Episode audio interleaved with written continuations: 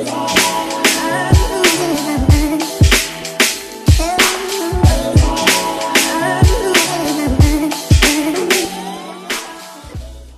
bienvenue sur le K-Sui Show. Aujourd'hui, un nouvel épisode comme chaque jeudi. Alors, cette semaine encore, je suis en retard. Normalement, l'épisode sort le matin.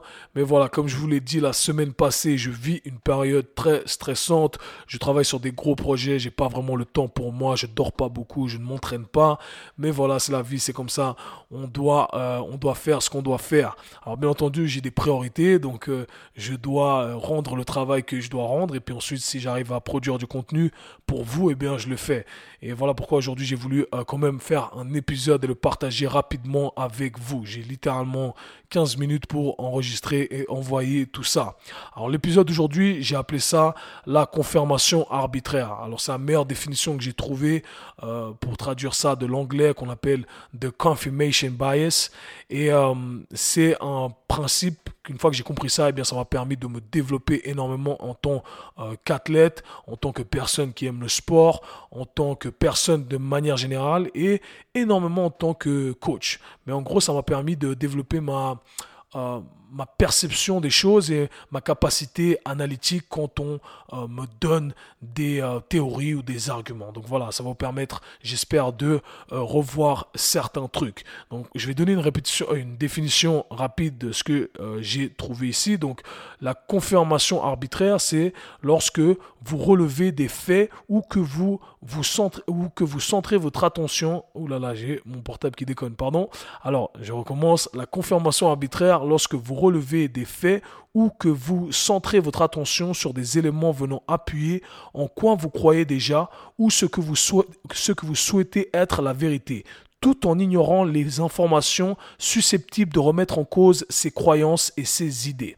Alors, dans le monde du sport, vous allez souvent entendre les gens vous dire, ah, voici la meilleure méthode pour atteindre X et Y. Voici la meilleure méthode pour perdre du poids. Voici le meilleur régime pour perdre du poids. Voici le meilleur exercice pour euh, les maux de dos. Donc vous avez souvent euh, vous allez souvent avoir affaire à ce genre de a plein, plein, plein d'informations malheureusement et on a du mal à, euh, on a du mal à filtrer si on veut, si on est euh, limité en termes de connaissances. Mais ce que je vais vous inviter à faire aujourd'hui avec ce podcast, c'est tout simplement avoir euh, the big picture, ok? Donc pensez à ça comme si vous voyez une situation avec une vue aérienne, ok? Et ça vous permet de voir les choses un peu en plus grand, en plus large et ça va vous permettre d'analyser choses de la meilleure façon. Alors souvent, j'ai euh, des gens qui viennent travailler avec moi qui ont plein de préjugés par rapport au sport, par rapport à la nutrition, plein d'idées reçues. Et le problème, c'est qu'on reste coincé dans ces idées reçues. Et le problème avec ces idées reçues et avec ces protocoles, c'est pour ça que je suis à l'encontre de tous les protocoles, que ce soit dans la rééducation, dans la, peu importe les méthodes d'entraînement, c'est que les protocoles, eh bien, ça peut marcher pour quelqu'un, mais ça ne va pas marcher pour tout le monde. D'accord? Il n'y a pas euh, une méthode qui fonctionne pour tout le monde. On est, des individus uniques et on doit être traité de la sorte avec une approche unique. Alors souvent j'ai des gens qui viennent me voir et qui me disent voilà, ah, euh, j'ai mal au dos, pourtant j'ai essayé le yoga. Et euh, ça m'a fait encore plus mal au dos ou ça m'a rien fait du tout. Pourtant, mon ami euh, m'a dit que le yoga c'était la solution, ça lui a guéri euh, ses maux de dos. Alors encore une fois, j'ai rien du tout contre euh, le yoga, ça peut être n'importe quelle pratique. Hein. Le pilate, vous changez, vous mettez le nom que vous voulez mettre. Et le problème c'est qu'en fait, il y a une personne qui est arrivée et qui a dit, voilà, qui avait mal au dos et qui tout d'un coup a commencé à faire du yoga, pour prendre l'exemple du yoga. Et là, cette personne n'avait plus mal au dos. Alors la conclusion qui s'est créée ici, c'est de se dire, voilà, le yoga, ça guérit les maux de dos. Et cette information se transmet, se transmet, se transmet. Et, euh, pour finir, eh bien, ça, ça devient une idée euh, reçue que tout le monde partage. Et après, vous allez essayer d'appliquer ces méthodes-là. Et puis, comme je vous l'ai dit, ça peut euh, créer plus de mal que de bien pour certains. Et en fait, ce qu'il faut voir, c'est ce qu'il faut comprendre, c'est que il faut voir les choses, il faut voir the big picture. Alors vous prenez, vous faites un pas en arrière, et, là, c'est à ce moment-là où je vous invite à vous poser cette question parce que c'est comme ça que j'ai pu me développer dans mon coaching en tant que coach et, euh, et aider plus de gens. Alors, la question est la suivante. Quand quelqu'un vous dit, ah, ok, j'ai réglé mes maux de dos parce que euh, j'ai commencé à faire du yoga. Donc, va essayer le yoga. Le yoga, c'est la solution pour les maux de dos. Maintenant, ma question, c'est la suivante. Est-ce que cette personne a réglé ses maux de dos parce qu'elle a fait du yoga, comme elle le dit, ou alors tout simplement parce que cette personne a décidé de bouger un peu plus. On sait que le corps humain euh, s'atrophie quand on ne bouge pas et tout d'un coup vous lui donnez euh, son alimentation principale, vous lui donnez du mouvement et tout d'un coup eh bien les choses vont de mieux en mieux. Et pam, j'ai plus mal au dos. Alors dans ce cas-là, ça a été le yoga mais ça aurait pu être quelque chose d'autre. Alors c'est ça, est-ce que c'est le yoga qui a guéri les maux de dos ou alors c'est tout simplement le mouvement? Et le mouvement, encore une fois, on n'est pas obligé de le mettre dans une catégorie, euh, on n'est pas obligé de le mettre sous une méthode bien précise. ok? Donc, utilisez cette vue aérienne. Maintenant, j'ai souvent ça avec les pertes de poids également. Ah, le HIT, c'est la meilleure façon de perdre du poids. Regarde, j'ai perdu 20 kilos euh, en faisant le HIT que j'ai trouvé sur YouTube. 40, euh, 40 seconds on, 20 seconds off. Donc c'est ce que vous trouvez tout le temps, 40 secondes, 20 secondes, etc. J'ai perdu tout ça, ah, mais j'arrive pas à perdre le reste qui me reste à perdre. Comment je fais ça? Ça marche plus, etc. Alors dans la tête, la conclusion, dans la tête de la personne, eh bien elle se dit ah ben la meilleure façon de perdre du poids, c'est de faire du hit. Ok, c'est le truc qu'on entend partout. Donc partout les gens vont commencer à faire du hit et dire oh là là ça marche trop bien, je perds du poids. Encore une fois, est-ce que c'est le hit qui vous a fait perdre du poids ou c'est simplement le fait que vous ayez bougé plus, que vous ayez augmenté votre dépense énergétique, ce qui a créé un déficit calorique et qui vous a fait perdre du poids? Et là, je ne pose pas la question parce que c'est ça la, réponse. ok? Peu importe la méthodologie que vous allez utiliser, si, si vous voulez perdre du poids, eh bien, vous pouvez créer ce déficit calorique de plusieurs façons. Alors non, perte de poids n'égale pas je dois faire du hit. Si vous n'aimez pas le hit et ça met trop de stress sur votre corps ou etc. etc.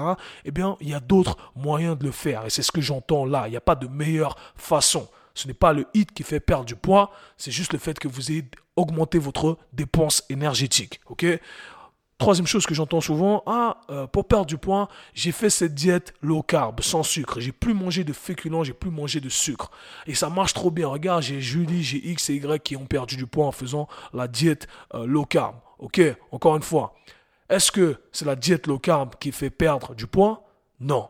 Qu'est-ce qui a fait perdre du poids? Le fait que la consommation calorique totale est diminuée. Alors, on aurait pu la faire en mangeant toujours des glucides, en mangeant pas de glucides, en faisant une diète intermittent, comme ils appellent ça, le, euh, euh, intermittent fasting, toutes les possibilités sont là, ok? Mais ce qui vous a fait perdre du poids, encore une fois, c'est le fait que vous ayez consommé moins. C'est pas la diète en soi, La diète en soi ne vous fait pas perdre du poids. Encore une fois, j'entends souvent les gens dire ah j'avais des inflammations, etc.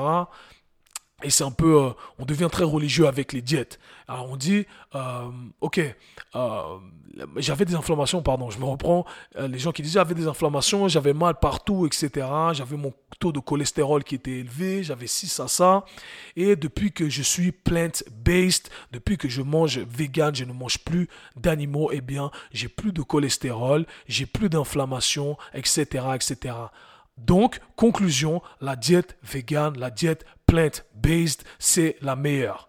Alors, encore une fois, Joséphine, est-ce que tu as réduit ton cholestérol et ton taux d'inflammation parce que tu mangeais vegan ou alors tu as réduit tout ça parce que avant tu mangeais des cheeseburgers toute la journée, tu mangeais pas un légume dans la semaine?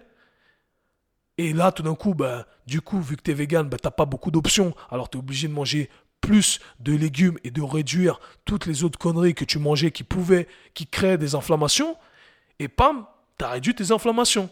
Alors encore une fois, c'est pas la diète végane qui a fait en sorte que tu aies eu tous ces résultats, c'est tout simplement le fait que tu as introduit des bons aliments, ok, je, le mets, je mets ça en guillemets parce que euh, j'ai du mal avec ces catégories de bons et mauvais aliments.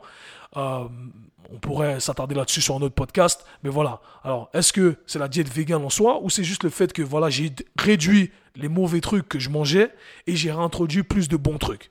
Posez-vous la question. Alors, tu aurais très bien pu avoir les mêmes résultats en mangeant ta viande que tu apprécies manger si c'est euh, ton choix, ok? En introduisant des légumes, en introduisant un style de vie qui est sain. Alors, encore une fois, vous n'êtes pas obligé d'avoir des, euh, des étiquettes sur vos diètes, sur vos exercices, sur vos, méthodes, peu importe. Regardez toujours the big picture. C'est mon conseil parce que on reste souvent coincé dans ces méthodes-là religieuses et ça nous bloque. Et pour beaucoup d'entre vous, je vois beaucoup d'entre vous qui me contactent et bien souffrent de ça parce que ok c'est cool je fais une diète low carb, mais est-ce que c'est soutenable? Est-ce que j'arrive à soutenir une diète euh, sans glucides? Pas vraiment. Alors après, je me retrouve le week-end à me punir, à manger tous les glucides que je peux manger parce que voilà, je me suis privé la semaine et au final, j'ai pas vraiment les résultats que j'aimerais avoir. Pareil avec la diète végane, peu importe en fait, ou le, jeûne intermittent, on s'en fout. Vous n'avez pas besoin d'avoir un nom sur votre diète, vous n'avez pas besoin d'avoir un nom sur vos exercices. Et, c'est comme ça que ça marche. Il faut comprendre les mécanismes un peu plus profonds. Et vous allez voir qu'il n'y a pas cette nécessité d'être dogmatique, d'être religieux et d'appartenir à un groupe. Et j'espère que ça va vous aider parce que moi, ça m'a aidé énormément. Gardez cette euh, bird eye view cette vue d'ensemble. Regardez les choses en grand, en loin. Ça va vous permettre de d'améliorer votre analyse des choses. J'espère que ce podcast vous, aura aidé et j'espère que on va continuer à partager de l'information comme ça et j'espère qu'on pourra se parler jeudi prochain. On se voit très bientôt team. Peace. C'était le K-Swiss Show. Si vous avez apprécié le podcast, abonnez-vous, partagez-le avec vos amis. À très bientôt. Peace.